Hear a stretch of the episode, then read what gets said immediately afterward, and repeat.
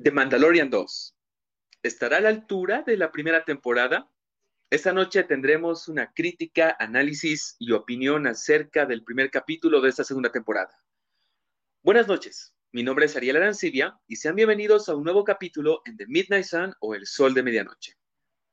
Una serie de podcasts destinados a entrevistas personales con personalidades de diferentes medios profesionales, culturales y de entretenimiento, presentado por capítulos. En cada capítulo se hablará de manera casual y como ya saben, se responderá a todas las preguntas y dudas que aparezcan a medida que va pasando el, podcast. Esta noche, como les comenté, hablaremos del Mandaloriano y su primer capítulo de esta segunda temporada, sus guiños, referencias e historias. Y quién sabe qué cosa más surgirá a medida que va pasando este podcast. Nuestro invitado de esta noche es el actor, productor y director Javier B. ¿Cómo estás, hermano? Buenas noches. Muchas gracias por tener... ¡Oh, wow! Miren quién está ahí. es Boba Fett. Tu micrófono está apagado por si acaso. Oh, yeah. Ahora sí. Buenas noches, ¿qué tal?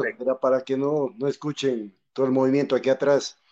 Qué gusto estar con ustedes, qué gusto estar contigo, Ariel. Muchas gracias por la invitación, de verdad. Un placer el poder interactuar con toda la gente después de haber visto el Mandaloriano, bueno, el primer capítulo de la segunda temporada, ¿no? Que sí, Exacto. Lo que creo que va a ser prudente es avisar a todo el mundo así, ah, ah, ah, spoiler alert, si no han visto el Mandaloriano, la primera temporada, y si no han visto el primer capítulo de la segunda temporada, por favor dejen de escuchar y pónganle pausa hasta que los hayan visto, porque yo creo que vamos a abordar muchos temas eh, spoileados definitivamente para que la gente eh, no se vea afectada en todo lo que va a ser eh, el, elemento sorpresa al momento de ver una serie, ¿no? Exacto. Bueno, la verdad, como dijiste, para mí es un placer volverte a tener en, en, el podcast. La verdad, estoy bastante emocionado porque ¿quién mejor que tú para poder hablar acerca de los guiños que nos presentó este primer capítulo? La verdad, primero, eh, me tomé un día antes de ver el capítulo. Eh, yo quería grabarme para reaccionar al capítulo, pero fue muy difícil. Te soy sincero, bro. Lo grabé, pero no salió tan bien. Aunque la verdad me sorprendió bastante todo lo que llegamos a ver en este, en este capitulazo y en este caso primer capítulo de una segunda temporada. Fue muy buen inicio. La verdad me gustaría que nos puedas hacer un resumen del capítulo y ya empecemos a hablar a más detalle de todo lo que hemos visto. Muy bien, eh, después de un año de que concluyó la, primera temporada y con tantos éxitos, un poco, no sé si te parece, daremos un poco de ambientación al asunto, hablando de todo lo que ha llevado a este primer capítulo, si te parece. Claro, perfecto. Adelante. Perfecto. Mira, eh, bueno, para todos los que han visto la anterior temporada y todo lo que ha llevado al inicio de este primer capítulo de la segunda temporada, pues eh, realmente es súper interesante lo que han logrado los señores de Lucasfilms, en este caso asociados con los de Golem Productions, que es de, John Favreau, eh, que han hecho un, mix, una, junta tan especial entre, entre dos personas que se nota que aman Star Wars y sobre todo de una que, que ha apoyado muchísimo en esta producción eh, que, ha tenido eh, la gracia de estar tan, tan cerca al creador George Lucas de todo lo que es Star Wars eh, para la creación de toda la serie animada que hemos visto durante años que se llama Clone Wars. Estoy hablando del señor Dave Filoni, que se ha, digamos, decía, al, hablar de la Junta, se ha unido a lo que es John Favreau, que ha estado trabajando con Disney y con muchas otras empresas exitosamente como director y productor coproductor, siendo que él muchos lo conocíamos como en su faceta de actor previamente, ¿no? Actor cómico, actor en una que otra serie también dramática o película dramática, pero eh, nos sorprendió con sus dotes de director con la, la película que dio el chance de que la Marvel crezca tanto, que es Iron Man, la 1 y la 2, que la parte de actuar con el, con papel de, de, de, de Happy Hogan, que es el, mayordomo, el sirviente, la, mano derecha de Tony Stark en Iron Man, eh, ha dirigido la, primera y la segunda película. eh, también ha dirigido el, libro de la selva, ha dirigido el, Rey León en las versiones. Es como el amuleto de la suerte de Disney actualmente. pero realmente es muy capaz, ¿no? Se nota que sabe lo que hace, entiende al público, entiende lo que quiere hacer. O sea que es muy interesante la presencia de Favreau en esto. Y Dave Filoni, que definitivamente que estamos seguros de que el trabajo tan, tan cercano que ha tenido George Lucas para la creación de todos los episodios de Clone Wars, que en un principio, eh, bueno, fueron en la microserie, fue dirigida por otras personas, pero cuando él hicieron, eh, junto con, con Filoni, precisamente eh, se, se lanzaron a hacer la serie animada, lograron hacer esta otra cosita que está aquí atrás, que es Clone Wars, la película, que precisamente George dijo, ha quedado tan bien, porque iba a ser solamente una serie, que bueno, lógicamente eh, sería hermoso, sería fantástico el mandarla directamente en cine y la, estrenaron en cine, como, como pudimos ver hace tantos años atrás, y luego le siguió la, la, serie animada, en la que George no solamente narraba lo que pasaba en, las, en la serie, en la en lo que es la serie de Clone Wars, en la, en la guerra en sí, que existía entre separatistas y,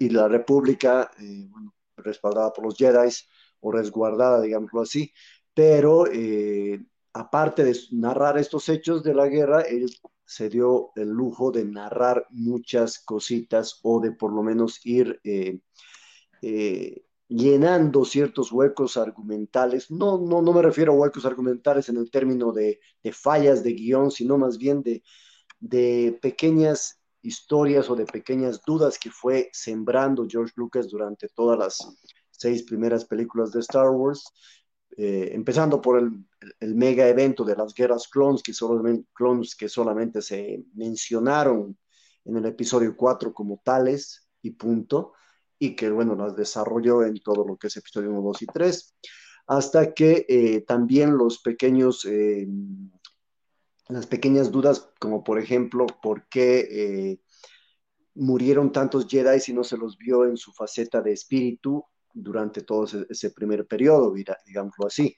Y también empezó a llenar, bueno, a hablar con por qué Qui-Gon se puede comunicar con Obi-Wan, luego eh, el, origen un poco de Darth Maul, el uso de, también es algo bonito de destacar que en Clone Wars se utilizó todo lo que estoy diciendo, por si acaso, entre paréntesis, tiene que ver con el Mandaloriano y van a saber por qué luego, pero todo lo que se utilizó en, en diseños previos para las películas de Star Wars, sea 4, 5, 6, e incluso 1, 2 y 3, muchos de estos diseños previos eh, que estaban en periodo de aprobación, digámoslo así, y no fueron aprobados para las películas, pero muchos de estos fueron utilizados para la creación de otros personajes y el, el, llenado de estas dudas, digamos, en argumento de lo que sería todo lo que es la historia de Star Wars en general.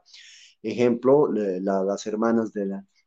Eh, se me ha ido hasta el término, pero eh, son las brujas, digamos, que están ligadas a los Sith en cierta forma, eh, que se ven en el episodio, en varios episodios de lo que son Clone Wars, que eran mm. diseños originales de las brujas Sith que se dieron para el episodio 1 y 2 y 3.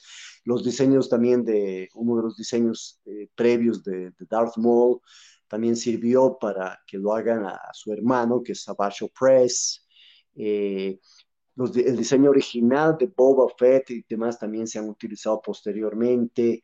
Eh, muchos de los, inclusive para, para algunos de los eh, diseños de los Stormtroopers se basaron, o sea, los Stormtroopers clásicos, digamos, fueron el diseño aprobado, pero el diseño original ha sido utilizado para crear otro tipo de troopers dentro de lo que es eh, tanto la, Armada Clon como también la Armada del Imperio posteriormente, ¿no?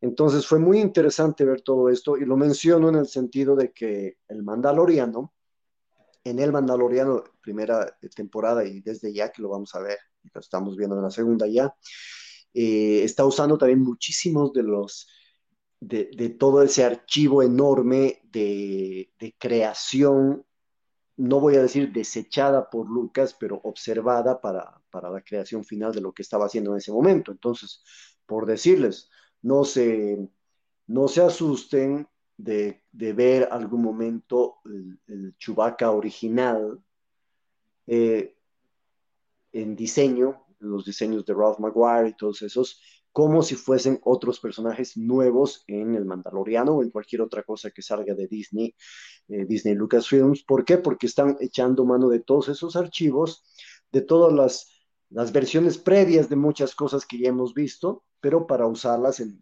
digámoslo así, versiones nuevas, si me dejo entender, Ariel. Sí. Entonces es muy interesante porque, eh, primero que nada, ya hablando del tema, El Mandaloriano, la serie, inicia en, una temporada, en, digamos, en la línea temporal de lo que es Star Wars, está entre el episodio 6, el retorno del Jedi, es decir, ya fue destruida la segunda estrella de la muerte, ya supuestamente el imperio, al perder su liderazgo y mucho de su, su liderazgo del emperador, me refiero, la muerte de Vader y también de, muchísimo de lo que es su flota estelar y de alto rango militar que estaba en ese lugar en ese momento, pues se derrumba, ¿verdad? Entonces eh, hay una post, eh, una época post imperio que, que, digamos, queda un poco en blanco, siendo que está un poco eh, explicada en las novelas que han sacado para el episodio 7, Aftermath y demás, pero eh, definitivamente está entre ese, esos dos eventos grandes, el episodio 6. Exactamente, son cinco años después del episodio 6. Ahí está, imagínate. Entonces es muy interesante y es muy, hablando muy dentro de lo que es nuestro, digamos, nuestro universo, le voy a decir así, en el que vivimos. Tú, Ariel y yo, Javier y el resto de las personas que nos escuchan.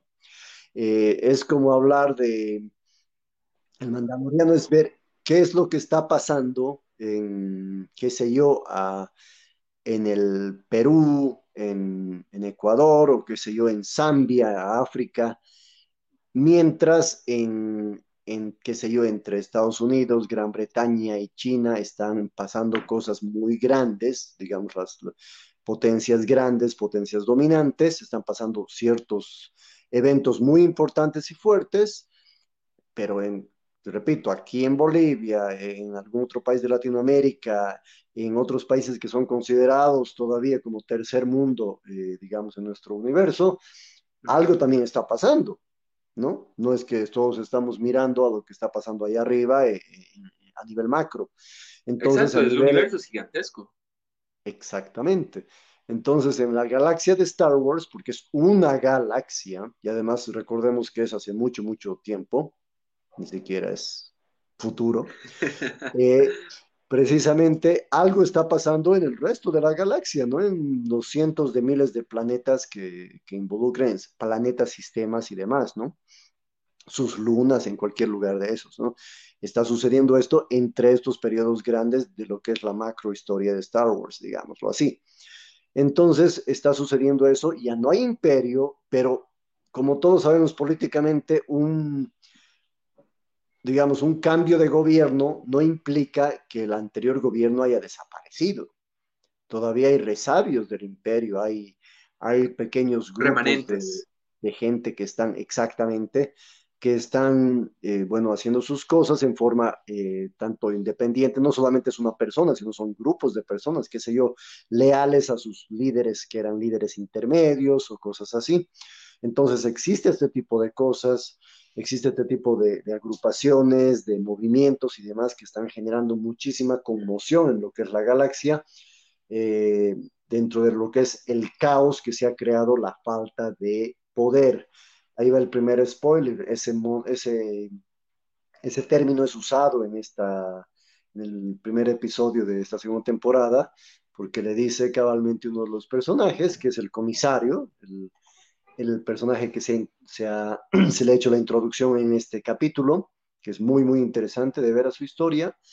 Eh, se ha, él dice, bueno, la falta de, poder junto con, con, el mandaloriano, es, o sea, que crea un caos total, es, muy peligroso, ¿no? Y se ven las consecuencias en un pequeñísimo pequeñísimo lugar dentro de lo que sería lo que describió Luke Skywalker como el lugar más alejado del centro del universo, si es que este existiese. Sí. Desde ahí estamos hablando de Tatooine, que para la perspectiva de Luke y de mucha gente era un lugar muy, muy lejano, un planeta realmente de chatarreros, de carroñeros, de, gente que nadie le importa. No era un planeta importante como Coruscant, no era Naboo, no era nada de eso. Económicamente no era muy viable, ya que era una tierra de gangsters. Exactamente, ni siquiera tenía una presencia súper fuerte el imperio ahí, era más o menos como una, eh, como un outpost así alejado y punto, ¿no? Como un frente de cuidado y listo. Pero eh, inclusive dentro de ese pequeño planeta olvidado de la mano de Dios, como diríamos acá, el pueblo más chiquito y olvidado, ahí es donde sucede todo lo que pasa básicamente en el primer episodio de, esta segunda temporada, ¿no? Y lo que todo el mundo ha apuntado dentro de lo que es el Mandaloriano y su, su, estilo y por qué ha tenido todo este éxito. ¿Recuerdas, Ariel, que ha ganado nada más y nada menos que siete Emmys? Bastante. Lógicamente, Mucha gente sabe que es un Emmy, eh, para que la gente se ubique, el Emmy es eh, lo que se podría decir es el premio Oscar, pero para los programas de televisión o en este caso de streaming. O sea que son los premios más importantes dentro de lo que son la, es la industria audiovisual norteamericana. Se ha ganado siete premios de Emmy en diferentes categorías, muy técnicas, algunas efectivamente, pero iguales son totalmente meritorias y demás, y además ha sido de, el éxito rotundo de taquilla, se podría decir, o éxito económico dentro de lo que es eh, la producción de Disney, porque mucha fanaticada, esto es heavy decirlo, la verdad es medio incómodo para los fans en cierta forma decir que esta serie ha logrado superar a lo que las expectativas de muchas personas sobre lo que eran las últimas películas, siendo que las películas siempre fueron el fuerte de lo que es Star Wars, ¿no? En este caso, esta serie para muchos fans ha, superado lo que son las últimas, digamos, las últimas tres películas de la, de la trilogía, sin contar, sin hablar de Rogue One ni de Han Solo, que, bueno, sabemos, eso es el tema. Y esa es la parte interesante, porque al ser una serie que tampoco es conocida, bueno, técnicamente la parte audiovisual, la exposición que siempre ha tenido Star Wars a nivel mundial a lo largo de todas estas décadas, siempre fue alta, pero la cantidad de fans que se podría decir que tuvo a lo largo de los años tampoco era demasiada, o sea, la exposición al público general no era tan alto, o sea, todo el mundo sabía que era Star Wars, pero nadie sabía de qué trataba, cómo iba la historia, quiénes eran los personajes y demás, hasta que llega esta serie el año pasado, eh, con ocho capítulos, una historia bastante sencilla y literalmente atrapó a todo el mundo. Todo el mundo empezó a especular sobre quién es el mandaloriano, qué son ellos, de dónde vienen, por qué son tan geniales sus armaduras, por qué son tan, wow, el Baby Yoda, por ejemplo, se volvió un meme en internet. Cualquier cosa que se vuelva un meme se vuelve famoso, porque llega a todas partes.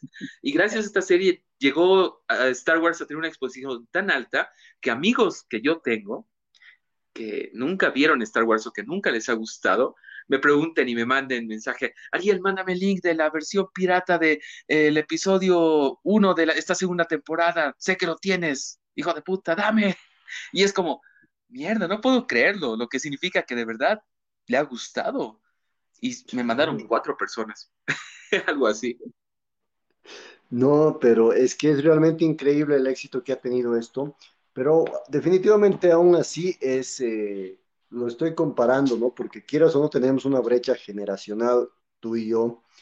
Mi generación ha sido, ha, crecido con Star Wars, porque estamos hablando de que la hemos visto muchos de niños o de adolescentes, y otros también eh, la primera trilogía, la segunda trilogía la hemos visto ya prácticamente como jóvenes adultos, con ese cariño y, esa, y ese, esas ansias de, de recordar lo que nos hizo vivir la primera trilogía, ¿no? Y la, esta tercera trilogía ya casi nos agarró a todos en la, en adultez plena, en una madurez interesante que, que nos ha puesto en, en un estado crítico de, ¿cómo te podría decir? De,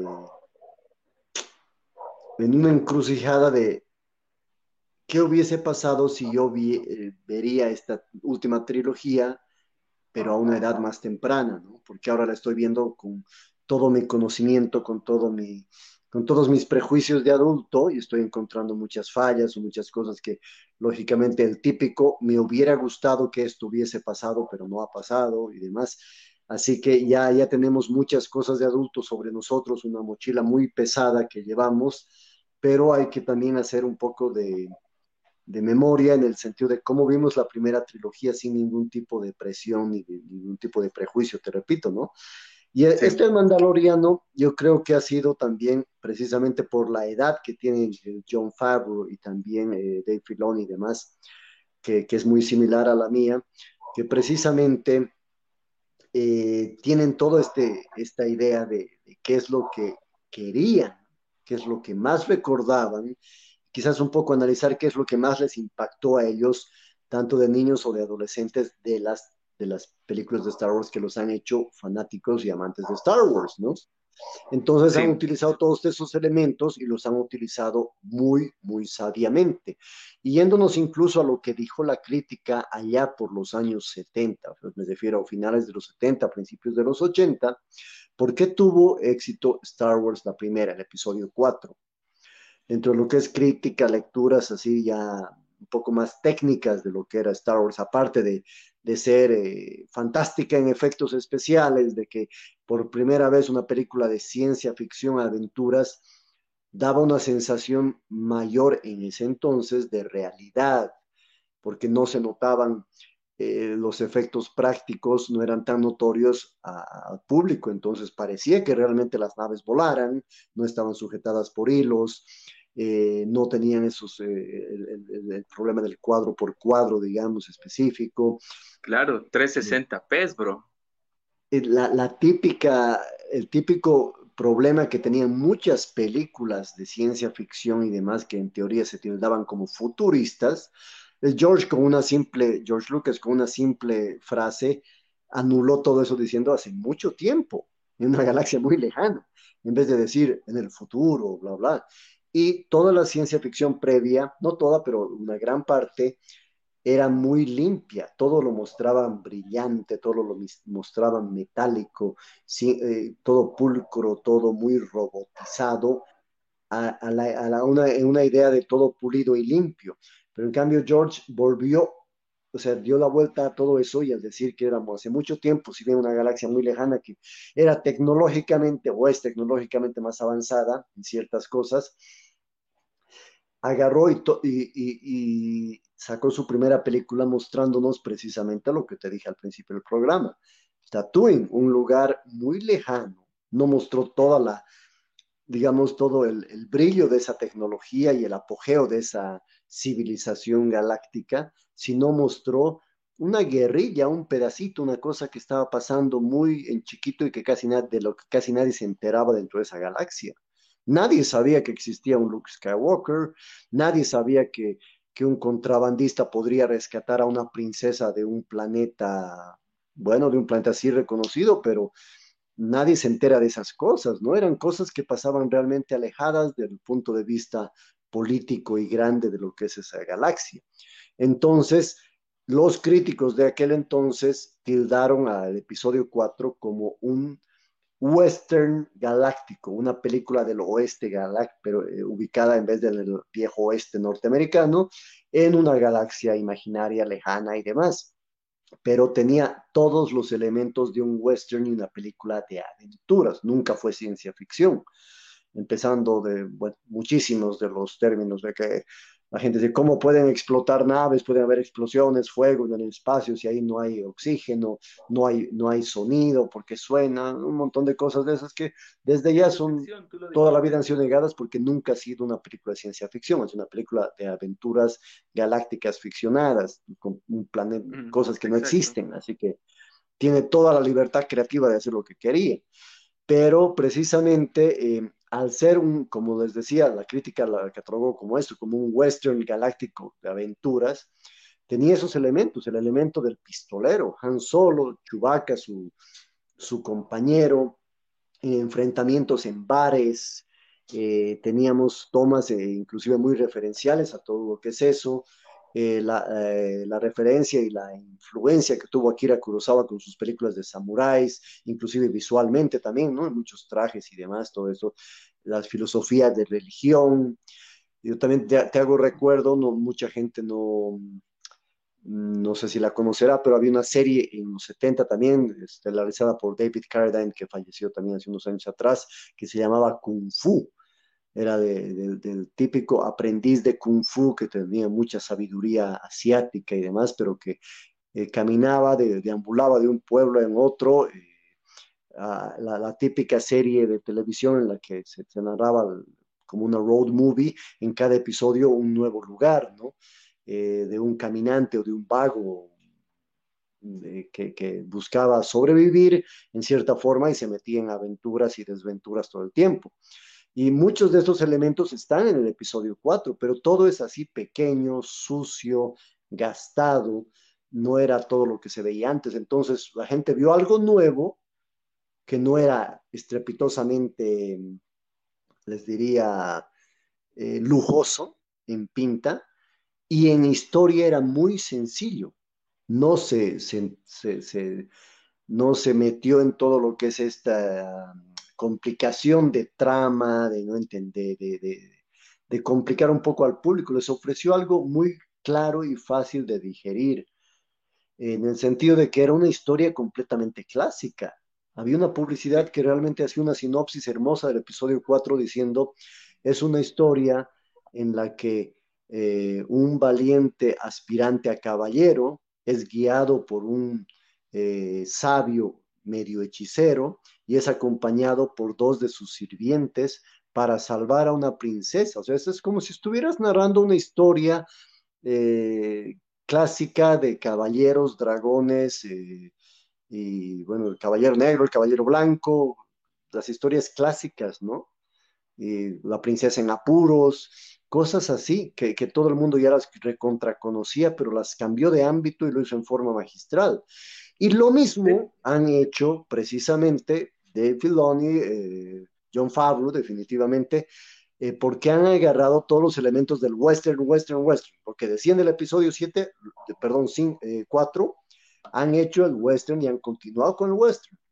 Nos muestran cosas muy chiquitas de ese universo grandioso, muy empolvadas, muy sucias, la vida en el bajo mundo, en las alcantarillas, en, planetas olvidados, eh, todo lo que es el caos del imperio, la desorganización, ya no vemos las tremendas, eh, eh, los batallones y cosas excesivamente grandes dentro de lo que es la, fantasía de Star Wars, sino vemos el detalle, el pequeño, lo que sería el bajo mundo, el diario vivir de la gente que, que le importa un bledo quién está en el poder, si es imperio o no, lo, único que quiere es vivir, sobrevivir, que no le roben y esas cosas, ¿no? Y, se, y además se nota la, el cuidado también del, cuidado de cada personaje, que si bien en el episodio 4 estaba muy estereotipado dentro de lo que es la historia clásica, como les decía, el pistolero, su, fiel compañero, los sirvientes, el hechicero, el sabio, el, el joven idealista, la princesa valiente, cosas así, pero tampoco los hizo muy perfectos como también era una típica, eh, es una típica falla en el cine, ¿no? Hacer al héroe completamente perfecto, que no tenga falla alguna, que no tenga tentaciones y sucumba ante ellas, eh, que, no, eh, que los malos sean malos pero sin ningún tipo de, de trasfondo que explique su mandado o, la óptica que tengan y qué es lo que los han convertido en eso. En, en el episodio 4, efectivamente, vemos a un look optimista, todo eso, pero que tiene fallas, que deja a sus tíos. Sus tíos fallecen porque él tampoco estaba ahí. Seguramente no iba a pasar nada, él también hubiera fallecido, pero era cuestión del destino para muchos. Pero él mismo se siente mal. Él tiene sus arranques de juventud totalmente demostrados cuando se ve atraído por Leia, empieza a decir macanas, eh, Han Solo por eh, otro lado es un héroe, pero es totalmente pues eh, liberal en ese sentido porque mata a uno en unas primeras escenas a un tipo a sangre fría, no tiene problemas de eso, es un contrabandista, no es un héroe que solamente hace el bien, es un ñato que le interesa él y su compañero, tiene intereses muy, muy eh, mentalizados, cosas así, no son personajes perfectos, son personajes que tienen falencias, pero están muy, muy, muy eh, desarrollados, muy definidos, que es lo bonito. En el Mandaloriano vemos eso. Hemos visto en todo lo que es, el, eh, los, los, ocho episodios de la primera temporada, eh, cómo se va dilucidando poco a poco el origen del mandaloriano. No es un mandaloriano de Mandaloria, no, está, no ha sido nacido ahí, ¿verdad? Entonces, eh, exactamente. Eh, y al ser uno de estos, de, estas personas rescatadas por ellos y adoptadas en cierta forma, es interesante porque estás tú mismo, si quieres, negando el título de tu serie. Es como decir la película, el, qué sé yo, el brasilero, y trata de un chileno que, que, bueno, de muy niño lo llevaron al Brasil, pero como vivió toda su vida en el Brasil, habló portugués y, aparentemente es brasileño, pero la verdad es que no lo es. Es, negar tu propio título, que es un, un, método muy interesante de precisamente captar eh, atención en el público, ¿no? el uso del child, que por si acaso no es Baby Yoda, ¿no? Muchos le dicen, como tú decías, Baby Yoda. Todo, eh, es exacto, el niño, el chico, el pequeño, es, es un personaje que nos ha dejado realmente sorprendidos a todos en el primer momento, al final del primer episodio de la temporada 1, porque, bueno, lo vimos ahí, fue, wow, 50 años, es de la, es de la especie de Yoda, de la cual George Lucas nunca ha dado muchas luces. Ha sido una de las últimas nunca permitió que... tener... ¿Perdón? Nunca permitió de que hablen sobre su especie, su origen o le creen una historia en todos los archivos, muy bien dicho Ariel, en todos los archivos de, la, de Star Wars, de Lucasfilms y demás, hablan de, de, especies, de orígenes, de dónde son, de dónde vienen, de qué planeta, de qué sistema, pero el origen de Yoda siempre fue tomado con mucha cautela por George. No sabemos exactamente cuál es la idea, quizás ya poco a poco vaya, eh, vaya dilucidándose esto. Y sabemos que George Lucas ha estado en el set del Mandaloriano, es lo bonito ha estado actuando como consultor en cierta forma. Esperemos que sea así. a mí me encantaría que George eh, tenga un mayor protagonismo junto con John Favreau y demás, porque sé, sé cuánto lo admiran y, sé que tomarán muy en cuenta todo lo que les dice, ¿no? Y bueno, definitivamente... después de la nueva trilogía, perdón, después de la nueva trilogía, tienen que día el sí o sí, porque a pesar de que, por ejemplo, la segunda trilogía, muchos fans lo hayan odiado, su tiempo, al final lograron que porque tenía que ante todo lo que estaba sucediendo en la trilogía original sin afectar estaba lo que sucedió en películas ya hechas. Mientras que la trilogía afecta demasiado lo que ya había sido establecido a lo largo de películas anteriores pero, ¿sabes? Esa parte me gustaría poder continuar hablándolo más tarde. Ahorita quisiera volver otra vez al Mandaloriano y especialmente hablar sobre el capítulo, porque si no nos vamos a extender bastante, bro. Así que, bueno, déjame hacer un pequeño resumen y después del resumen empezamos a hablar sobre los detalles que vimos en este primer capítulo.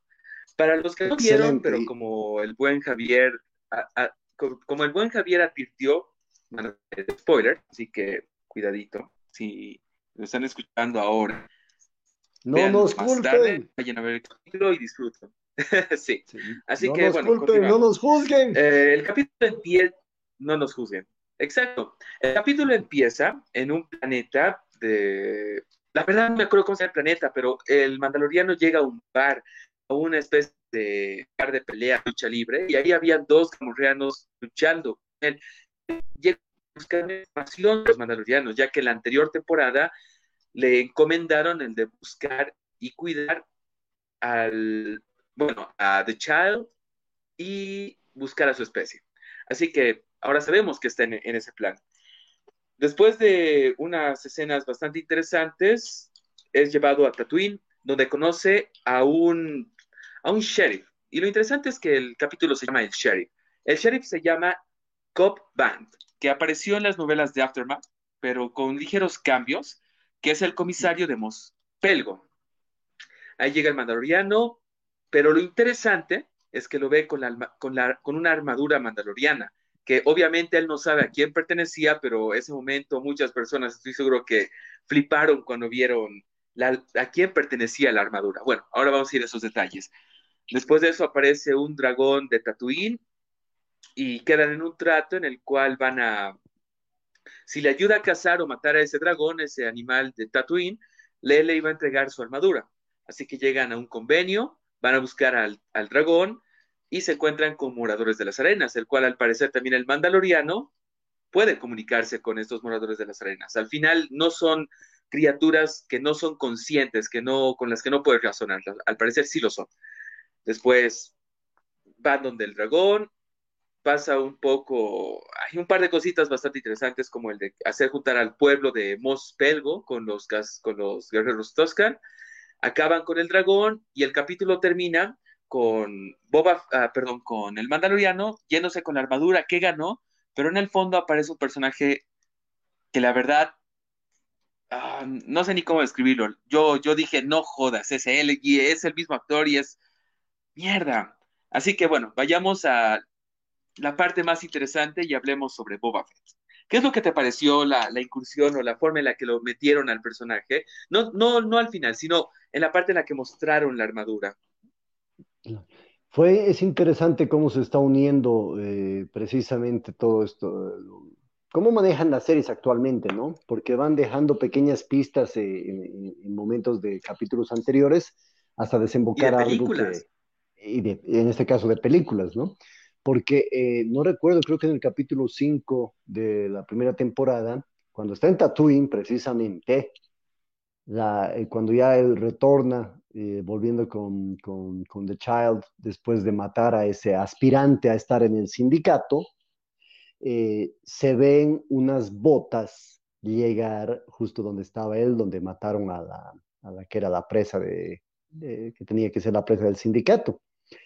Y precisamente yo reconocí las botas, porque conozco las botas de Boba Fett, o sea, definitivamente estas son las botas de un mandaloriano pero eh, el color y todo que delata un poco eso, ¿no? Entonces mucha gente me preguntaba esas botas de quién será, por qué, por qué las han mostrado, si no han mostrado nada en ningún capítulo después. Y yo les dije, y esto lo, doy un poco como introducción rápida, sin divagar mucho, todo el mundo vio morir a Boba Fett en el episodio 6, tragado por el Sarlacc, a que también se hace referencia en este primer capítulo de Mandaloriano. Pero durante muchísimo, muchísimo tiempo, después del año 83 de, nuestra, de nuestro universo, existía la, teoría, leyenda y demás que Boba Fett había escapado del Sarlacc usando su jetpack y demás, había logrado escapar del, del Sarlacc, eh, así que seguía vivo. Entonces, eso nunca fue del todo, digamos, aclarado por la Lucasfilms a mando de George, ni tampoco a mando de, de, la Disney, hasta que, bueno, ya ahora tenemos conciencia completa de que sí, supuestamente está ahí, porque la armadura que utiliza el comisario es la de Boba Fett, eh, se la reconoce por los daños que tiene el casco, por los colores y todo esto, los símbolos. Pero está eh, ligeramente gastado, como no derretido, pero bueno, la, el esmalte de color verde que tenía la, la armadura está como bueno, creo que me dejo entender como que le hubiera llegado algún tipo de ácido, pero que no lo de... exacto. Exacto. Pero si te fijas en el Boba Fett del episodio 6 y 5, siempre tuvo este tipo de desgaste. Observen el casco y demás. Es, ahí tiene el, famoso hueco, digamos, chinchón, golpe. el eh, disparo. Exactamente. Y acá tiene un montón de, de fallas y el casco está sumamente gastado. La verdad es que siempre ha tenido ese, ese detalle de, digamos, de, heridas de guerra, de enfrentamientos, la armadura de Boba Fett, te cuento. Pero eh, precisamente ya nos picó con eso en la anterior, la anterior temporada lo que es eh, el Mandaloriano, en, ese capítulo que les decía. Entonces, al momento de, de tener esa duda, lógicamente, cuando entra al bar y se lo ve con seguramente se vea un tipo con esa armadura, con lógicamente diferencias a la, a la forma en la que lo usaba Boba Fett, porque tiene una bandana, tiene color diferente de ropa. No solo él, él también era demasiado grande, porque la, la, armadura le queda pequeña. Exactamente, le queda pequeña, es un muy, muy buen, buen dato ese, pero igual fue impresionante el ver, porque yo, bueno, no lo voy a decir, dije, ¡ah! ¿no? Cuando lo vi, ya, definitivamente está ahí. Y nos muestran en forma de flashback también cómo la ha conseguido con Jawas, es increíble. Y es hermoso sí. el detalle que se ve dentro del el Sandcrawler de, de los Jawas cuando supuestamente le salvan la vida y negocian con él para quedarse eh, con, con, los cristales Kyber que, que, había recogido él. Y entonces no, no eran cristales como... Kyber, por si acaso, era, no, ¿No era tienen otro nombrecito, sí, ahorita no me ah. acuerdo. Pero sí, y lo interesante también es de que los, esos cristales los sacan del, de, la, de la heladera del, del heladero del episodio 5. ¿Cómo se llama? Bueno, sí, es el heladero. ¿De, ¿Cuál? ¿De carbonita? Um, ubicas que en el episodio 5 hay una parte en la que un, una persona de color está agarrando una especie de bote que al final muchas personas le dijeron que era un bote de helado, corriendo por, por el pasillo. Al en final eso en... ¿Qué? En Bespin, en la ciudad de las nubes. Sí, exacto. Al final, en la anterior temporada de donde guardaba el Beskar, estaba en esa cosa. Y lo mismo, los cristales que tenía este, bueno, que tenía Kotban, era uh -huh. ese mismo, eh, ay, ¿cómo? Es como una especie de caja fuerte, se de podría con, decir. Contenedor, sí. Un contenedor. Exacto. Uh -huh. Ah, ya, ya, y perfecto. Bueno, continúa, hermano. No, sí, definitivamente entonces a, aparece él usando esta, esta, armadura de Boba Fett, se explica cómo llegó a sus manos y luego llega el momento final, o sea, bueno, terminan, acaban con el Dragon Crate, con el Dragon Crate, interesante el nombre, porque Crate también es el nombre de, del planeta eh, congelado, o bueno, de sal en el que se, se realiza la, la batalla final del episodio 8, ¿no? Sí, la coincidencia de nombre que están usando, no sabemos por qué. Pero eh, eliminan al dragón, el, eh, el, mandaloriano con su carguita de, de, carne se va con The Child, despidiéndose del comisario, personas de honor, es muy bonito, se ve mucho honor y, completa referencia al western clásico en esta, en esta serie, en este capítulo específico. Especialmente yéndose mientras los soles se ponen. Eh, esa, es esa que es la, la la típica, la típica. Eh, la típica, escena de epílogo de cómics y de películas del oeste, eh, cuando el, el, el, héroe se va cabalgando hacia el horizonte, ¿verdad? Pero alguien aparece al final en ese horizonte. Aparece ahí Al... cabalmente el actor Tremuera Morrison, para muchos conocidos como el papá de Aquaman, sí. pirata en siete días, seis noches, y el gran Django Fett, papá de Boba Fett, eh, papá del, lógicamente de su único clon no alterado, que es Boba Fett, y los otros millones de clones que se hicieron, ¿no? Pero sí. es el mismo actor, lo vemos calvito, eh, muy interesante, con sus heridas, eh, con un traje muy a lo Mad Max eh, final de, de, de la segunda de la segunda y principio de la tercera entrega de las películas de Mad Max, así con una especie de manto y una especie de báculo, un, un arma que, que, lleva como bastón. Eran armas toscas. Exactamente, buen punto. Es, tiene la punta de, de, clavo, se podría decir, que, que, utilizan los Tusken Raiders, ¿no? Sí. Pero tiene toda la pinta de, de un ermitaño eh, caminador del desierto, ¿no? Y no sé si has notado al estilo, el estilo fílmico, musical y demás que le están dando y le han dado a este primer capítulo especial. Desde ya lo hemos dicho, es total adaptación del western. Musicalmente hablando, igual eh, Ludwig, como apellido el compositor, eh, no, me, recuerdo, pero se llama Ludwig, que es un gran compositor, ha hecho ha hecho muy buenas composiciones, Pantera Negra, Creed, eh, eh, la verdad se ha forjado un, una reputación muy, muy buena últimamente él. Eh, ha hecho unas adaptaciones musicales fantásticas con este tema del Mandaloriano que tiene mucha influencia, uno de John Williams, por lógica, por lo que es Star Wars, pero también, toma en cuenta que te he dicho que también ha compuesto la banda sonora de Creed y Creed 2, que en cierta forma Creed 1 y Creed 2 están consideradas como Rocky 7 y Rocky 8, ¿verdad? Sí. Toma en, escucha un poco el comienzo del tema oficial del Mandaloriano. Es como la intro del tema de Rocky. Es muy, muy, muy parecido al tema de Bill Conti. Wow. Bill Conti ha hecho bandas sonoras muy importantes en los 70s y 80s, 70s y 80s, como, te diría como la de Rocky Balboa, la de Karate Kid, y previamente también ha hecho bandas sonoras para los westerns. Entonces tiene esa, esa afluencia fantástica que ha podido juntar este, este compositor.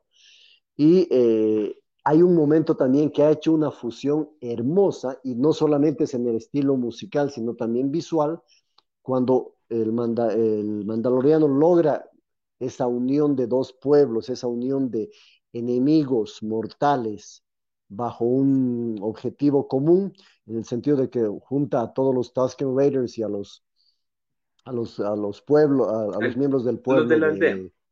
sí, de, de, ¿qué es? Mos, eh, uh, Mos, Mos, Mos es, sí, exacto.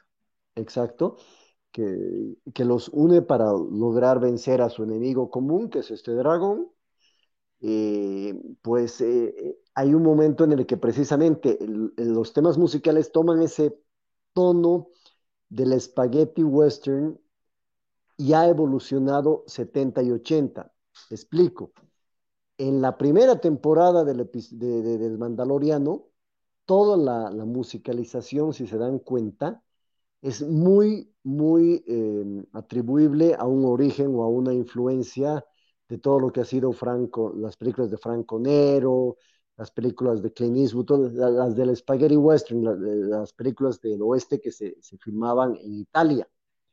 Lo yeah. bueno, lo malo y lo feo, todo ese tipo de musicalización hecha por Ennio Morricone y demás. Los silbidos, los eh, sonidos como de, de viento que, que, da esa idea, ¿no? esa influencia. Tomen en cuenta que esas esas, ese estilo se ha hecho en los 60s y 70s, ¿verdad? Perdón. Sí. Casi estornudo. Un minutito. bueno, y luego, eh, en esta segunda temporada me ha, me ha impactado mucho el, un poco de cambio musical que le ha hecho a, las escenas, sobre todo de jornada, en las que se ve las jornadas de los bantas o el, camino que recorren en las speeder bikes, que entre paréntesis también es bello ver cómo ha adaptado una turbina de avión que también fue utilizada para los pods de Anakin en el episodio 1. No, muchos creen, la... que es, que, muchos creen que es el pod de, es una de las turbinas del pod de Anakin. Sí, es y que es realmente muy parecido. muchísima similitud. Yo no me animo a asegurarlo, pero tiene muchísima similitud son turbinas de avión real, por si acaso, ¿no? Las que usaron en, esa, en el episodio 1. Pero bueno, Vaya. en serio, en serio, son turbinas de avión real, en, en, bueno, en este caso también seguramente, ¿no? La, la base del diseño de esto. Pero eh, toda esta musicalización que ha hecho, sobre todo, como les digo, de jornadas, de camino, así, de todas las escenas que se ven así, de, como de montaje musical, en este primer episodio de la segunda temporada, se asemejan, a mi parecer, al estilo musical de los westerns, pero ya setenteros, ochenteros, e incluso principios de los 90. Me refiero a, a películas como Silverado, a películas como, eh, como, ay, se me acaba de ir el nombre de la de Clint Eastwood con Morgan Freeman y demás, eh, a la famosa Young Guns, los jóvenes pistoleros, con Emilio Esteves, Charlie Sheen, con Lou Diamond Phillips, con Kiefer Sutherland, que ya introdujeron también la guitarra eléctrica, pero con un estilo un poquitito más heavy metalero, digámoslo así. Y esa, esa, eh, ese, les podría decir, ese desarrollo o esa evolución musical, la he visto versus la musicalización de la primera temporada. Es interesante cómo ha cambiado esto y cuando se crea esta unión entre los, eh, entre los Sand People, entre los Tusken Raiders y los, de, los miembros de, de Mos Pelco, empiezan a caminar en una jornada, en una, en una caravana de bandas que están llevando todo lo que son las municiones y los explosivos. Y la banda sonora es impresionantemente bella en el sentido de que eh, toma un, un, una ambientación o un estilo mucho más arábico, mucho más del Medio Oriente. Es decir, es como utiliza eh, la banda sonora similar a la de los westerns yankees de los 80s, 90s, versus una musicalización un poco más del Medio Oriente, definitivamente mucho más, eh, digamos que la asemeja a los Tusken Raiders por la misma ropa que utilizan, ¿no? Con mantos, con, con, con ropa completamente holgada. Entonces sí. tiene un, un, un, una, digamos, una influencia mucho más de las películas del Oriente, de, de, los árabes, de los desiertos, pero del Sahara y demás, no de los desiertos de Arizona eh, estadounidenses. Entonces ha hecho una fusión musical fabulosa. Hermano, eh, quería pedirte un enorme favor. ¿Podrías estar explicando un poco más acerca sobre los, los guiños que han habido del episodio, anterior, de las películas en este caso? Ahorita Desde me está llamando sí. aquí al ladito, así que me gustaría que me estés cubriendo, por favor, pero no dando problema, esas referencias. Sí. Dale, muchas claro, gracias. Ahora ven. La primera que decías era la, la, presencia de los gamorreanos, de los guardias gamorreanos de la, del episodio 6 que se ven en el Palacio de Java. En este caso, en una forma un poco más esbelta, no tan, no tan eh, robusta como se los vio en el, en el Palacio de Java se los ve peleando en un ring utilizando sus propias hachas, ¿no? No, no es una pelea cuerpo a cuerpo. Muchos eh, pensábamos que al ver a gamorreanos luchando, podían haber usado la analogía de luchadores de sumo por el, por el, peso, la, la, contextura física que tienen los gamorreanos. Entonces hubiese sido una pelea cuerpo a cuerpo eh, mucho más eh, íntima, por así decirlo pero en este caso se los, se los ve peleando utilizando las hachas que generalmente se los ha visto usar como guardias del Palacio de Java. Una referencia interesante también es todo el ingreso, eh, cuando empieza la, la, la, serie en sí, el, el episodio, eh, ellos, eh, tanto el, el, mandaloriano como de Chad, pasan al lado de un, de un, en un pueblo, pasan al lado de un mural grande de grafitis, y en esos grafitis están totalmente gastados y además eh, sobreescritos, se ven muchísimas imágenes muy, muy básicas, pero que hacen recuerdo a Stormtroopers, a, a Snowtroopers, al mismo Darth Vader, a, a, personajes, digamos, muy claros de las, de las trilogías previas. Y también eh, cuando se, la presencia de muchos, eh, muchas especies de seres, que se han visto, ¿no? Hay Twi'leks, hay, muchos de ellos. Y la referencia interesante también en, en, en, el, en el pueblo al que llega y donde encuentra al comisario, al sheriff, precisamente es no solamente verlo al sheriff usando la ropa de, de Boba Fett, o la armadura, sí, de Boba Fett, que recuerden, la última vez que vimos a Boba Fett oficialmente en Star Wars ha sido en el Palacio de Java y en, la barcaza de Java donde lanzan al Sarlacc, pero en esa misma barcaza también hay varios personajes que se repiten acá. Ojo, estamos en el mismo planeta, está Twin. El cantinero de este pueblo que recibe al mandaloriano al inicio es precisamente también, y le dice por su nombre, le dice Wickway y Wei es uno de los personajes que estaba en el Palacio de Java, es uno de los guardias Skiff que se los ve durante el episodio 6. No sabemos realmente si Wickway eh, eh, en este caso se refiere a un nombre específico del personaje o tiene alguna semejanza con su, con su raza o demás, porque si fuese el mismo personaje de, que estuvo en el Palacio de Java, Wickway eh, pues el, que yo recuerde, uno de los, uno de los, eh, es uno de los que cae al Sarlacc. Pero si, si fuera él, definitivamente eh, sería interesante el haberlo visto envejecer y quedar ahí, ¿no? Porque ya es un personaje, se nota que es mucho mayor al personaje que se veía en el, el Palacio de Java. No, no, estamos seguros si este es el, mismo personaje o es, una, o es una, otro, otro ser que, que digamos, eh, comparte su, el, mismo, la misma especie que, el Wicco que vimos en el episodio 6. Eh, se ven muchos de los trajes típicos eh, originales del episodio 4. El diseño del pueblo es no tan parecido a Mos Eisley ni Mos Espa. Eh, es, mucho más, está mucho más, diseñado para asemejar un pueblo pequeño del oeste. Y como que la, la primera escena, una vez que llega de, en su moto, en su speeder bike, el mandaloriano junto con The Child, la escena es absolutamente una copia fiel de la típica escena en la que el, llanero solitario, el, cowboy solitario, llega a un, pueblo y todos los miembros del pueblo lo empiezan a ver, a observar en silencio. Él se baja de su, de su montura, en este caso es un speeder bike, tiene al niño ahí.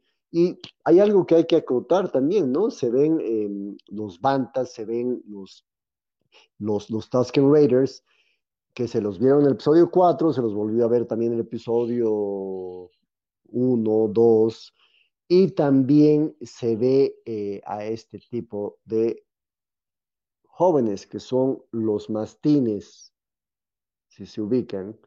Este es un mastín que se ve en el episodio 2 y también, eh, bueno, sí, en el episodio 2 básicamente, en dos partes diferentes se los ve con los Tusken Raiders en la aldea que Anakin Skywalker, eh, bueno, hace trizas después de tratar de rescatar a su mamá.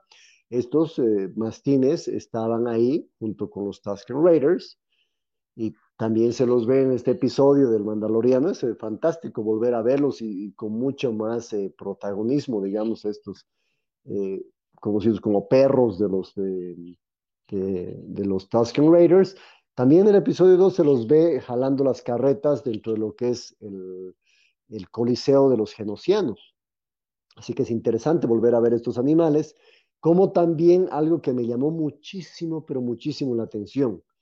Eh, en el primer paneo, cuando el, mandaloriano está en, busca del pueblo, en, en, las planicies, en los desiertos de Tatooine, se ve un esqueleto de banta directamente, eh, completamente seco en el desierto, pero lo reconocemos por los cuernos y por la estructura ósea, ¿no? Es un banta eh, en los que cabalgan los, los moradores de las arenas.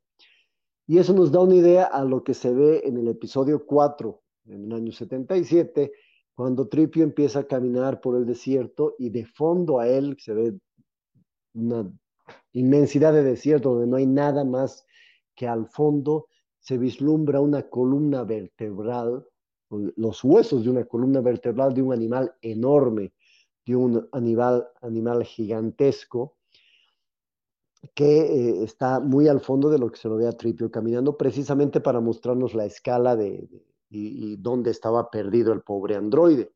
En este caso, lo propio hacen con, una toma cenital prácticamente, siguiendo al mandaloriano que va en su, en speeder bike a través de inmensos campos de arena que, no tienen absolutamente nada más que esos huesos de banta.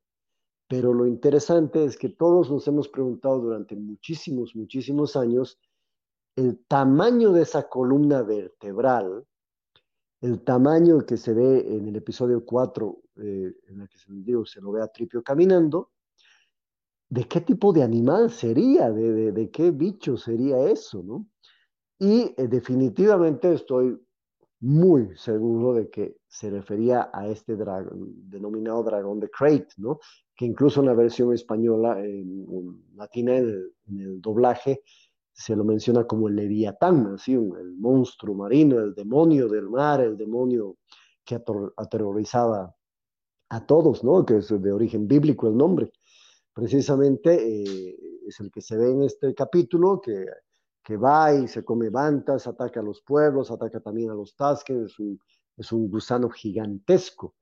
Y eh, lo que me hace definitivamente estar prácticamente seguro de que los, los huesos del episodio 4 son los de, no son los de este, de este gusano en particular, ¿no? Pero sí alguno de esa especie, es precisamente eh, la maqueta que hacen al planificar la, el ataque que van a realizar los, los, Tusker Raiders junto con el comisario y, y, y, el Mandaloriano, hacen una pequeña maquetita para ver la escala de quiénes eran ellos, representados por piedritas, con, una, con, con toda una fila, hilera de huesos para eh, representar al gusano, ¿no? Al dragón. Entonces, eh, es hermoso poder ver en su magnitud vivo y todo a ese animal enorme, ¿no? Algo que definitivamente me dio mucha pena durante el transcurso de todo este capítulo fue los pobres bantas que tienen que sacrificar, pero eso ya es increíblemente eh, contextualizado a, la época que vivimos, que, en, la que pensamos muchísimo en lo que es la biodiversidad, el cuidado de los animales, de la naturaleza y demás, que en épocas de los westerns, en épocas de los que se creaban estas aventuras, historias y demás, que, que son el origen de esta serie, pues eh, realmente no se tenía ningún tipo de, de cuidado ni de, ni de, bueno, se los menospreciaba por completo lo que era la, lo que era la fauna que siempre estaba a servicio de, los humanos en este caso, ¿no? Y eh, al ser una copia de los westerns, precisamente eh, hemos visto que es completamente eh, cruda, el trato hacia los animales, hacia las, hacia las cosas que no sean en teoría humanas o que no sean bípedas, digámoslo así, en cierta forma eh, es bastante duro ese trato, es, es, es, completamente salvaje en este universo que nos plantea el Mandaloriano, empezando de unas primeras, eh, eh, de los primeros capítulos de la anterior temporada también, en las que se los veían a estos animales que son del, de la especie de Shalacius crump, que era el, el, el bichito que, que, acompaña a Java en el episodio 6, el que se ríe todo el tiempo de todo lo que decía Java en su palacio, ese chiquitito, eh, que, tiene como un pico y tiene colita y que se mueve como mono, que en, los episodios precedentes del Mandaloriano se, los ve en jaulas,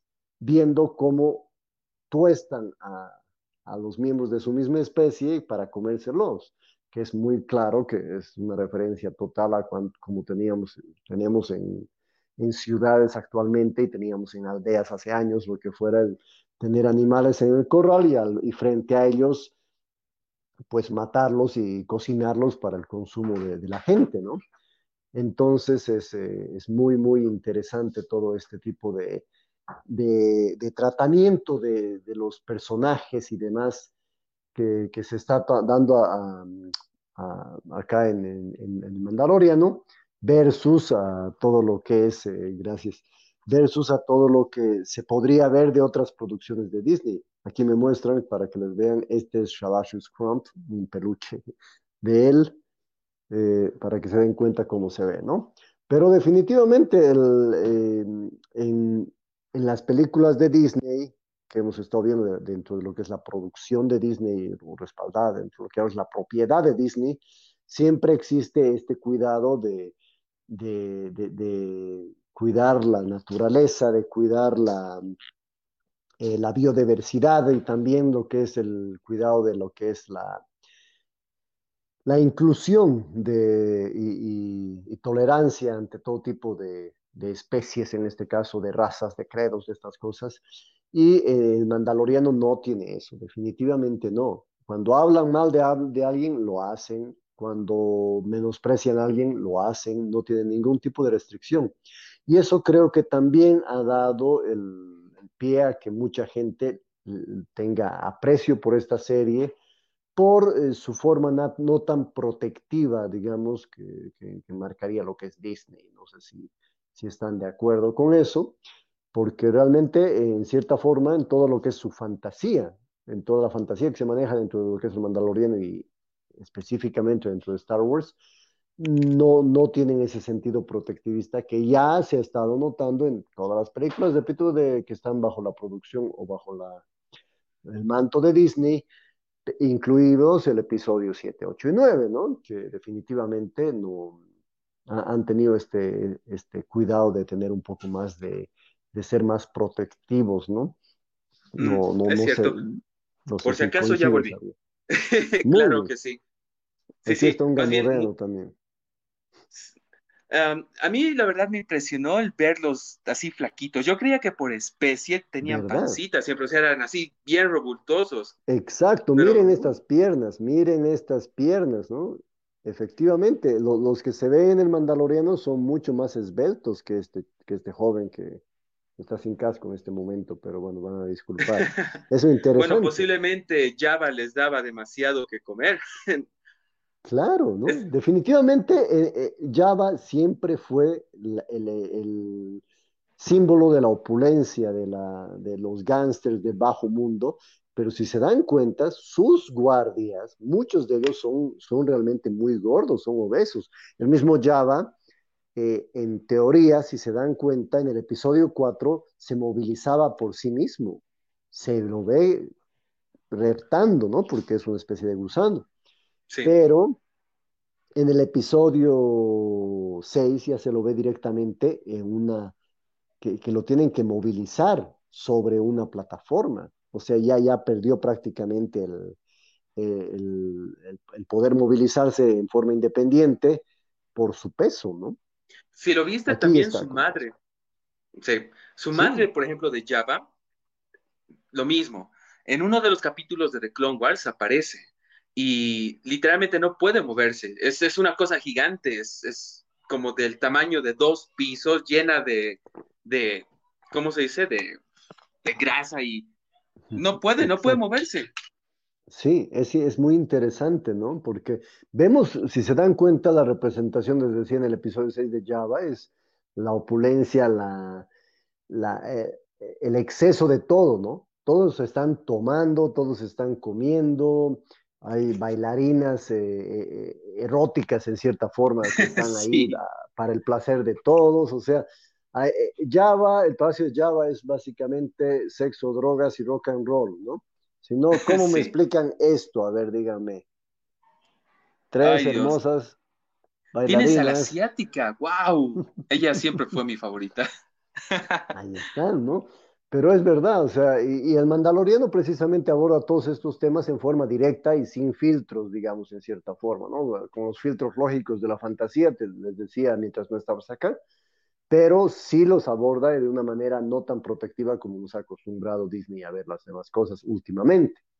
Entiendo. Entonces, eh, es que lógicamente hay que saber, eh, dentro de cualquier obra que se realice en forma creativa, ver a quiénes está dirigida y también cómo se la va a realizar y bajo qué tonalidad, ¿no? Y definitivamente al haberse apegado a lo que es el western salvaje, a lo que es eh, todo lo, que dije al principio, ¿no? Todo lo sucio, lo crudo, lo, lo oscuro y lo, y lo chiquito que generalmente no está a la vista. Yo podría pues, decir lo real, porque esos detalles de gastado, esos detalles de sucio, muestran de que de verdad es, esos lugares, esas cosas, esas naves, esos objetos, tienen una historia por lo gastados que están.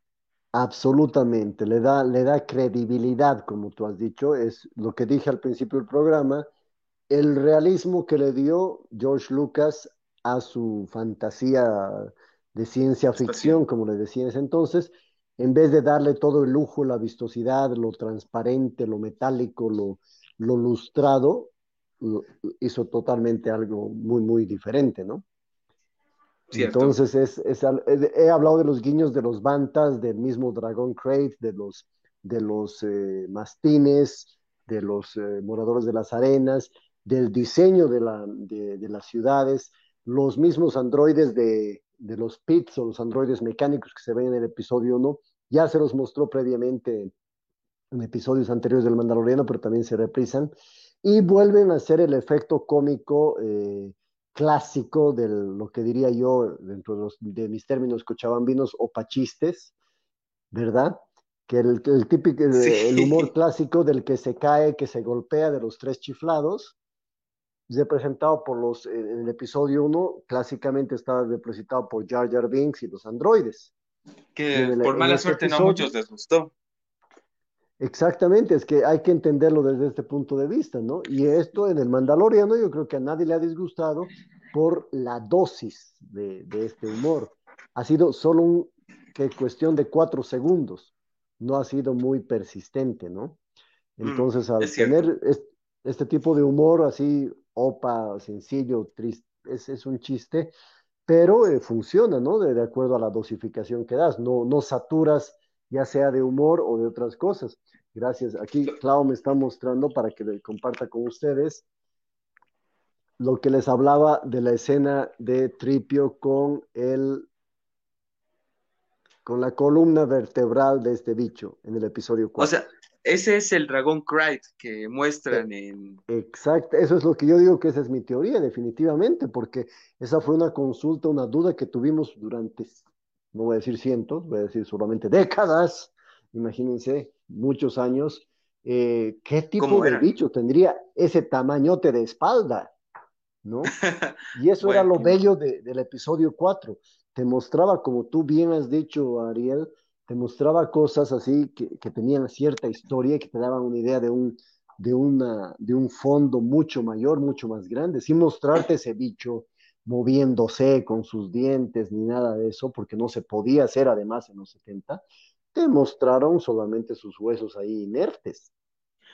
Ahora Mira, los mismos, los mismos bantas que en el episodio 4 fueron usados por elefantes maquillados. Ahí imagínate ese pobre calor, esos pobres, esos pobres elefantes con todo el peso de los pelos y demás. En cambio, en esto, bueno, se usan CGI, se usan otras cosas. ¿Por qué? Porque los tiempos han cambiado en la producción, ¿no? Mira, ahora que dices vemos, eso, perdón por cortar. ah, exacto. mire, exactamente. Con esto Dime. se nota, por ejemplo, el, ¿cómo se dice? el valor que le han dado a la serie, porque de, de, de, por mucho se nota la cantidad de presupuesto que han otorgado esta segunda temporada, con tema de efectos especiales, escenografía, Es extras, maquillaje, vestuario, todo. Porque solo Sí, el hecho de verlo de esa manera, el Dragon Cry, la verdad a mí me impresionó y lo, y lo, más, lo más genial es que esas escenas fueron como grabadas en IMAX porque se veía en toda la pantalla. Exactamente, el diseño de producción y el diseño de arte es increíble. Y también cómo le han dado la repercusión al, al precisamente te muestro esto ahí, los, eh, los, los Tusken Raiders, tú sabes el diseño sonoro que han hecho, lo han mantenido, y si tú recuerdas eh, la forma en la que gritan y se escucha también, aquí está la respuesta de dónde viene ese sonido tan extraño. sí, es de un burrito. Muy poca gente sabe que viene de, de, de, de burros en sí, ¿no? Con un poco lógicamente estirados, manipulados en forma de audio, pero eh, es increíble cómo le, le, da una personalidad total a, a, a, los personajes, ¿no? Mira, aquí hay un datito extra que tal vez te pueda gustar a ti, las personas que nos están escuchando, que es sobre el, so, el, el, dra el Dragon Cry, hace un sonido, hace un grito. Y Sí. a lo que leí en trasfondos de este capítulo, el sonido o el grito que hace Obi-Wan en el episodio 4 para, para hacer, eh, para ahuyentar a los, a los Tusken Riders es el mismo que técnicamente hace un dragón uh, Cry. Eso me pareció increíble. Hice incluso la comparación de los sonidos y son casi similares. Mira, yo no sabía eso, gracias por el dato, es fantástico, lo voy a escuchar porque definitivamente... Por eso es, escapaban eh, los... Sí. Claro, tiene esa, esa lógica. Y, y también, eh, bueno, Obi-Wan le dice a Luke, ¿no? En el episodio 4, los, los, los Tusken Raiders son fáciles de ahuyentar, pero vuelven rápido y en mayor número, ¿no? Entonces, Sí. por eso se lo lleva también rápido. Entonces, ese es, tiene mucha lógica, muy, muy interesante. Gracias por el dato, Ariel. Oh, entonces, otro dato más para ti, los que nos están escuchando. Cuando cargan las armas en los bantas, o sea, las bombas, Sí, y están de camino las- a la cueva del explosivos. Dragón Craig, sí, lo hacen en una en línea recta, en una sola fila. Eh, que también está descrito por Obi-Wan, definitivamente, para ocultar su número. Sí, Fantástico. exacto. Eh, ahí te O por ejemplo, cómo e- todo el R5. cuidado. Sí, Sí, la presencia de R5 ha sido hermosa y, y la forma en la que se, se refiere a él me, me parece que no es casual, desde luego que no es casual, pero además es, es, es hasta como darles un sopapo a muchas cosas que se han hecho y se estaban haciendo dentro de lo que es el universo de Star Wars, porque la, la dueña de, de los androides y de R5 en sí le dice, ya no se puede ya no se puede encontrar ayuda como la de antes, o sea, ya no, todo es está mal ahora, digamos, no no hay, no hay cosas tan buenas como antes, ¿no? Sí. ¿Qué dices, Chiqui Fernández? A ver, te lo leo. Chiqui Fernández dice, es el mismo sonido que hizo Obi-Wan para ahuyentar a los Tuscan Riders. Solo que esta vez fue remasterizado. Gracias por el dato, mm. Chinky. O Chiqui, Chiqui Fernández. Gracias, sí, definitivamente hermoso, es bonito enterarse de eso, pero como te, decía, es, es, linda esa, esa, referencia que hace el personaje de, la dueña, de la administradora del puerto espacial donde llegan, porque le dicen, no, pues es tan difícil encontrar eh, ayuda de la buena, le dice algo así como antes, ¿no? Antes teníamos estos androides como el R5, el R2, ellos que eran buenos, ¿no? No como las cositas que vemos hoy en día, digamos que no voy a decir cuáles son. es cierto, pero la verdad, gracias a estos dos productores, John Favreau y Dave Filoni, lograron hacer algo que tres películas con un presupuesto significativo no lograron. Y creo que es el amor por las películas. No digo que JJ Abrams o, ¿cómo se llama? El otro director del episodio 8. Se me fue el nombre. Sí, Ryan Johnson. No hayan amado la saga. Pero lo malo es que estuvieron, mm, bueno, tuvieron que complacer siempre más a los, a los, a los ejecutivos de Disney que intentar complacer a, los, a, los, a los fans. Y en este caso, lo que, ocurrió, casi todo el mundo piensa que ha pasado, ¿no? Mm, pero ahora la verdad es como que hubieran aprendido de varios errores.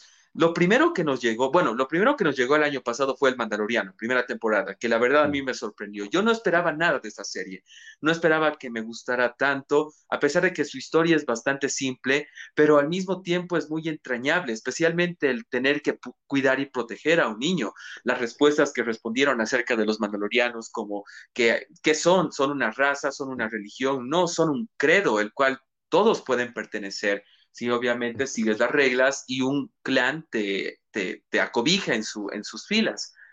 O, por ejemplo, la IG-11, Baby Yoda, muchas cosas que muchas personas como vos hubieran querido ver hace mucho tiempo, cómo se vería en live action. Como por ejemplo, IG, IG-11. Yo jamás me imaginé que un androide, un, un androide asesino, a pesar de que lo vi en el episodio 5, se viera tan tan imponente, tan, tan amenazador, tan, exactamente. Es bellísimo lo que han hecho con la presencia no solamente de él, sino de también de, de algún recompensas que es de la misma de la misma especie que Bosk también que es con el que exacto no ah, eh, te hablo de Bosk que es con el que pelea en el primer en el segundo episodio de la primera temporada o sea, que les ha dado mayor cuerpo a todo lo que ya habíamos visto simplemente de, paso, ¿no? Entonces, eh, eh, definitivamente nos ven, como te dije, no hay nada nuevo, están usando muchísimas cosas antiguas y muchísimas referencias, pero en forma magistral. Es lo mismo que hizo George Lucas con el episodio 4, lo que te decía de inicio. Porque también, si te das cuenta de algo que es muy interesante, o sea, George Lucas se ha basado en las historias clásicas de príncipes, príncipes, princesas, magos, eh, caballeros blancos y negros, eh, westerns, y todo eso lo ha mezclado y ha hecho una receta muy interesante que dio resultado óptimo. Ellos también lo están haciendo en este sentido y en el, sentido también de que no solamente juntar el western, como te digo, un poco con las historias de, del Medio Oriente, no solamente en, cuestión de sonido, de banda sonora, ni también, y, también visualmente, pero eh, mira, el, hecho de, conseguir diseños anteriores, basarse en personajes, en cosas, en cosas que ya han sido hechas, ha sido, lo están haciendo de una forma mucho más pausada, más pensada, más meditada, que lo que, ha pasado con el episodio 7, 8 y 9, exacto, que Disney estaba presionando que tiene que salir una película al, año, que tiene que ser rápido. Entonces yo creo que la presión los ha hecho fallar mucho en ese sentido. Es como decir, se han atufado al hacerlo, lamentablemente, ¿no? Y, los pequeños detalles que están teniendo, eh, lógicamente el hacer una serie de 40 minutos, o sea, un episodio, perdón, de 40 o 35 minutos más o menos, es muy diferente a tratar de llenar toda una película de dos horas y media, que tú dices, más bien tienes más tiempo para desarrollarla, pero lamentablemente eh, causan tal expectativa que, que, quieres poner de todo y después terminas eh, no poniendo nada con, en contenido con, conciso, ¿no? Eso es para lo mucho que dicen los del episodio, los que han hecho el episodio 9, pobre JJ ha tenido que acabar en lo que ha podido, tratar de, llenar todos los cabos que quedaron, quedaron huecos, ¿no? Y supuestamente existe el rumor de que hay un corte que duraba más de tres horas, pero que tampoco lo han dejado eh, evolucionar, digamos, o salir al público, porque supuestamente tienen muchísimo material eh, filmado no utilizado, ¿no? Y eh, dentro de estas mm. eh, ideas y de estos rumores, eso es lo, lo, lo, contrariado, digamos, es totalmente contrario la idea, la idea de que tienes un montón de, de material, digamos, eh, como te digo, supuestamente como más de tres horas que podría ser una película. Han sacado la película de dos horas y veinte minutos, pero que en el Blu-ray que salió en, la, en, las versiones de, de esos, es el, único, el único episodio que ha salido al mercado en formato Blu-ray o 4K, lo que fuera, sin que te muestren las escenas no terminadas. Tú ves el episodio 1, 2, 3, 4. Bueno, nosotros en todos han salido las escenas editadas, no terminadas, así como para, para aumentar. Eh, Satisfacer a los fans y fortalecer además algunas cosas que podrían aclarar cosas, que es bonito.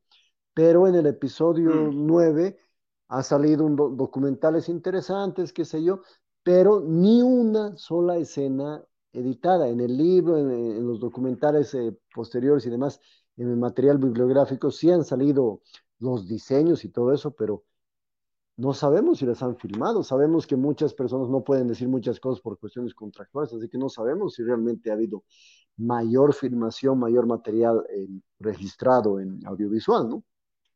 Quizás de aquí a unos años cambie todo eso y, salga a la luz, pero habrá, habrá que ver, ¿no? En el caso del Mandaloriano, pues eh, eh, es, es, un tipo de producción muy diferente al del cine, en el sentido de que son episodios cortos de una hora. Y a lo que me voy, de verdad que es muy importante que lo diga, no sé el nombre eh, original de esta serie, pero te digo, el Mandaloriano, cuando he empezado, he visto el primero y segundo capítulo de la primera temporada y lo compruebo con todo esto. No sé si tú recuerdas que hace unos minutos te, te hablaba de la serie Kung Fu, de una serie de, de, un vagabundo que, bueno, era estudiante de Kung Fu y todo esto, ¿no? Eh, sí, sí. Unos años después, en los 80, también acá en Bolivia llegó una serie que era, si no me equivoco, de, origen. Los samuráis son chinos, ¿verdad? No, son japoneses. No, los samuráis son japoneses. Japoneses, perdón. Los samuráis japoneses. Esta serie me imagino que de verdad era, eh, era también de origen japonés. El detalle es que las letras no las conozco, no, no conozco los alfabetos de estos de, los países asiáticos entonces, eh, no, no, no puedo asegurar, pero llegó con la traducción y el nombre, el nombre traducido de El Samurái Fugitivo. La historia de un samurái que pierde el, respaldo de su clan, o sea, está, está deambulando de lugar en lugar. ¿Adivina con qué? Con una carriola llevando a su niño, a su hijo, que se llamaba Daigoro incluso de eso me acuerdo. Y pasa de pueblo en pueblo, de lugar en lugar, viviendo un montón de aventuras en las que, en las que todo, eh, como te diría, lógicamente era un guerrero, un samurái, y lógicamente todas las aventuras son muy, muy, eran muy violentas y demás. Incluso no me sorprendería que algún momento la, el huevito, la, la, cúpula en la que lleva al child, el mandaloriano, incluya algún tipo de arma. Porque yo recuerdo unos capítulos del Samurái Fugitivo en el que eh, eh, su, carriola, su, carrito de bebé del niño, que estaba hecho de bambú, ¿no? Muy al estilo japonés, así de, tubitos de bambú, un momento de esos lo cerraba como si fuera un tanque para protegerlo de que no le llegue ninguna flecha, ningún tipo de, arma cortante al niño, al, bebé. Y en uno de esos eh, episodios, él se, se, tapa con la carriola que estaba cubierta y salen como una especie de dardos de, también hechos de bambú, como unas flechas que él dispara, o sea, medio que la convirtió la carriola en una especie de ametralladora, te diría, de, de flechas. Mm. O sea que tiene muchísima influencia también de esa serie que creo que muchos no van a ni conocer y los que, bueno, han vivido esa época, no sé si recordarán. Lo malo es que no tengo el título original en, japonés, digamos, pero en, español, en castellano, se llamaba El Samurai Fugitivo y también como dato les digo, el, el niño se llamaba Daigoro. De eso sí recuerdo. Lógicamente estaba doblada al español, todo eso, ¿no? Porque en ese tiempo nos llegaba todo ya a la televisión en ese sentido. Me imagino que debe ser una producción de bueno, posiblemente de Entonces es muy, sabemos que la verdad ya me has hecho interesar. En esta época no hay nada nuevo bajo el sol, ¿no? Todo lo que por lo menos escribamos y demás tiene una, una un, origen, una, una inspiración. una inspiración exacto de, de, de, algo que has vivido, de algo que has visto, de algo que recuerdas, aunque sea vagamente, ¿no? Entonces, eh, yo tengo muchos recuerdos de esa serie, como les digo, de cuando yo era niño, pero, eh, pero ese, esa fusión que están logrando, lo están haciendo en forma magistral, como lo ha, lo ha hecho George en su momento, te decía, uniendo las demás cosas, ¿no? Eh, los orígenes, las influencias que ha tenido inspiracionalmente. Posiblemente tenga razón con que la cuna o el huevo donde se encuentra el niño tenga armas, porque al final quien lo mejoró fue Quill antes de morir. Sí, qué personaje más que tal vez Ese personaje yo creo que ha quedado en el corazón de todo el mundo, ¿no? Un salud por Quill, de verdad, que qué, sí, más, hermoso. ¿Cómo dice en inglés? How spoken? I had spoken. No, no, Sí, eso ya se eh, volvió como This is the way.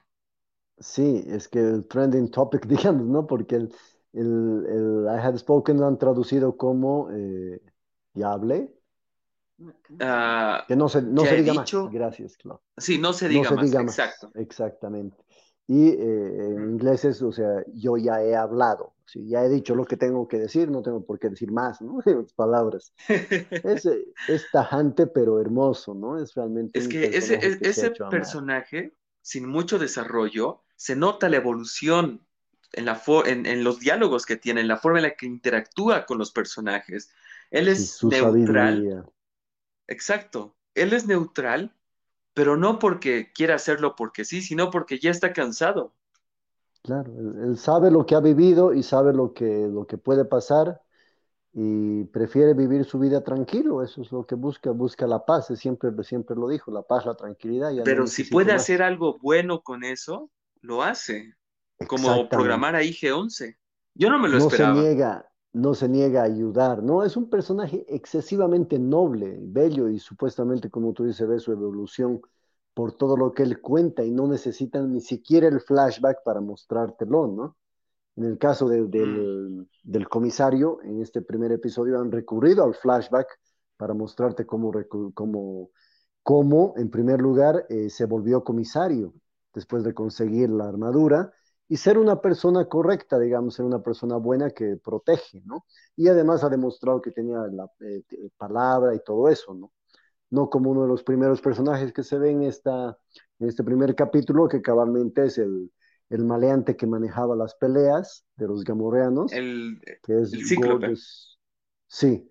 ¿O es por eso que me has invitado a dar esta primera eh, primera charla sobre el primer capítulo. No, no, no me digas, no, eso es malo, Ariel, no deberías haber hecho eso. ¿Cómo crees, hermano? Yo te invité por el conocimiento excesivo que tienes de esta increíble saga. Y a eso, aquí hay un... No, aquí hay una parte, no sé si lo... Sí, mira, no sé, tú no sé si habrás hablado de una manera más introspectiva sobre los Toscan, pero me gustaría saber si a lo largo de todos estos años ha habido algún tipo de referencia sobre cómo los Tascam vivían o si se podían comunicar, porque la primera vez que los vi comunicándose con alguien, sin que sean, sin que ataquen, sin que disparen, sin nada, fue en la anterior temporada, cuando literalmente Din Jaren habla con ellos con un lenguaje de señas. Y en esta temporada habla con el lenguaje de señas, pero también había conocido el idioma que ellos manejan. Incluso en, alguna parte del capítulo dice, yo he estado mucho tiempo acá en Tatooine, el cual sí, sí, sí, se nota que, que, tuvo una relación bastante introspectiva con esta raza. Y yo, yo creí que eso no se podía, que ellos eran unos asesinos que mataban mamás de Anakin Skywalker, Claro, en el episodio 2 se los menciona como, como monstruos. El, tío Owen, Owen Lars, se casa con, con Shmi y después se queda con Luke junto con, con Beru. les dice, no son monstruos viciosos que no piensan, que no tienen ningún tipo de, moral ni nada de eso, ¿no? Y eso se, demuestra cabalmente en el punto de vista de los eh, humanos y de los pueblerinos versus a los Tusken, ¿no? que son tribus nómadas. Sí. Entonces habla mucho de lo que son las rivalidades. Exactamente, por lo menos tienen palabra, digámoslo así, ¿no? Cumplen su palabra, como dice. Y definitivamente, o sea, te cambia un poco la perspectiva, ¿no? De lo que conocíamos de los Tusken y de la forma de, que se los ha mostrado en las anteriores películas. Episodio 4 se los ve como realmente como animales que atacan a Luke, que, no tienen mucha, en el episodio 4, ¿no? Mucha, mm, civilización, digámoslo así. Sí. En el episodio 1 también atacan a, los pods, sin razón aparente, en la carrera de pods. Claro que pues en este caso ahora ya sé por qué, porque seguramente, bueno, dijeron de que estaban acampando en, en, esa curva, pero tal vez la carrera de vainas eh, pasó por territorio que les pertenecía. Claro, que son sus territorios, que es interesante, ¿no? Son, son cosas muy humanas, ¿no? De la territorialidad. Realmente, es muy, muy complicado ese planeta. Y en el episodio 2 ya se, se, se, asegura, digamos, se cimienta mucho más esa idea de que son odiados por todo el mundo, pero, pero al mismo tiempo ya se ve una aldea, se ve a sus, eh, digamos, a los niños. La especie que tiene niños, eh, mujeres, que, crían Sus versiones de perros. que tienen cierta sociedad ya conformada, ¿no? Entonces ya, ya no son tan, tan aleatoriamente, digamos, salvajes, ¿no? Exactamente. Mm, es cierto. Así es. Bueno, Ariel, pero los que... mira, estoy viendo eh, mi nivel, mis niveles de batería de, y demás ya se están por acabar. Ok, ok, ok. Además Entonces, de datos, mil disculpas. No, no, descuida, ya habíamos quedado en eso también. Más bien, ah, una, última cosa, los únicos que no cambiaron y siguen teniendo la misma perspectiva son los Yaguas. Con eso terminamos nuestro podcast. Más bien, muchas gracias por acompañarnos esta noche. Sí, exacto. Javi, muchas gracias por acompañarnos esta noche. La verdad, fue, fue un podcast increíble poder hablar sobre todas estas referencias el que puedas compartirnos siempre el conocimiento que tienes de esta increíble saga, la forma en la que lo cuentas, el cual se nota que es algo que amas mucho. Y me encanta que lo puedas compartir con todos nosotros. ¿Algo que quisieras decir a nuestros espectadores? Bueno, básicamente eh, se están quedando muchas frases dentro de lo que es la, cultura Star Warsesca, eh, de todos los, los que amamos esta, esta historia que cada vez no, cesa de, crecer, inicialmente eh, creada por, el maestro George Lucas. Entonces, básicamente les diría, el camino es así. También les diría, porque soy uno con la fuerza y la fuerza está conmigo, así que que la fuerza los acompañe. Y I had spoken. Bien dicho. Bueno, espero tenerte otra vez en el podcast para que podamos hablar cuando termine toda, la toda esta segunda temporada. Así que muchas gracias por acompañarnos, Javi, y espero que tengas una gran noche. El agradecido soy yo. Un abrazo enorme a todos. De veras, cuídense muchísimo. Ariel, estamos en contacto y a tu servicio cuando sea necesario. Muchas gracias. Ah, hasta pronto. Bueno, fue Javier Suárez de nuevo en nuestro podcast, ya después de bastante tiempito, pero por eso lo invité. La verdad, era, él era la persona perfecta con la que podíamos tener una, una ah, no me sale la palabra, intervención sobre el primer capítulo de esta segunda temporada, que a muchos nos ha sorprendido. Eso me incluye, seguramente muchas personas que nos han escuchado, que nos están escuchando, que nos van a escuchar, pasaron por algo similar. Así que la verdad fue bastante interesante.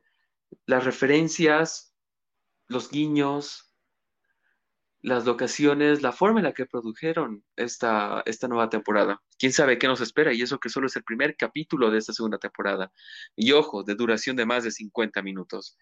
Así que eso, esperamos no haberles arruinado la serie por los spoilers, lo advertimos desde el principio.